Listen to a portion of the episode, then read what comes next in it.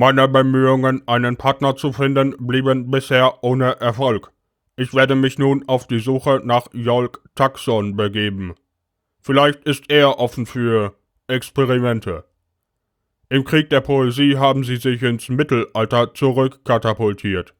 Zum Glück ist nur mein Körper menschlich, meine Intelligenz aber künstlich.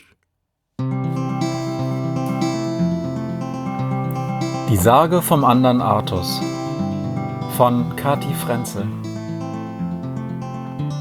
Gelesen und musikalisch untermalt von Matze.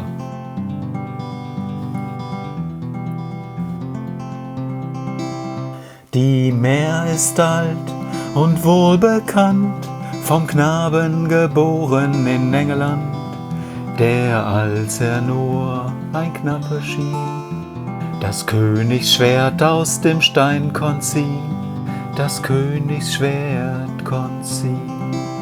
In seinem Schatten stand ein Knab, dem die Mutter wohl jenen Namen gab, der nach König klang in späteren Jahren. Voll Ehrfurcht gesprochen von allen Nachfahren, voll Ehrfurcht all die Nachfahren. Der eine als König bestieg den Thron, der andere war nur ein weiterer Sohn, den zu füttern es galt Jahr ein und Jahr aus. Mit magerer Kost in seines Vaters Haus, in des armen Vaters Haus ein Esser mehr und ein Träumer dazu, stahl sich von der Arbeit und suchte die Ruhe, um zu träumen von Reichtum und Krone. War seinem Vater wahrlich kein Sohne, war kein guter Sohne.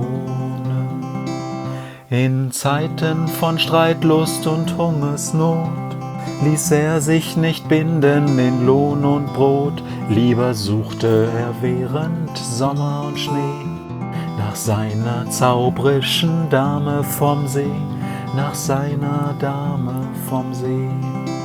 So fand er zuletzt vom Fischer das Kind, eine Maid, die trug ihr Haar offen im Wind, sie wob und bestickte den Schleier ein Fischnetz zu fangen, den Freier, ein Netz zu fangen, den Freier. Er warb um sie und sie nahm ihn, sie träumten zusammen sich nach Avalon hin, zu einem Leben ohne Frohn und Knebel, auf der verwunschenen Insel im Nebel, auf der Insel im Nebel. So ward der eine berühmt und bekannt als König Artus von England. Der andere fand einen besseren Schluss. Er starb auf den Lippen der liebsten Kuss. Er starb auf den Lippen ein Kuss.